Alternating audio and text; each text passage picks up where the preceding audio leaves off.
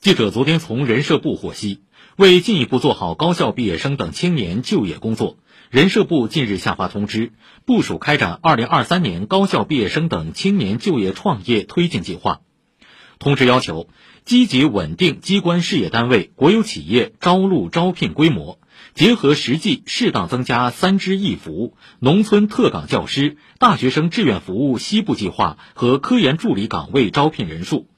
支持推进实施城乡社区专项计划、村医专项计划，加快事业单位招聘进度安排。三支一扶计划在八月底前完成人员招募工作。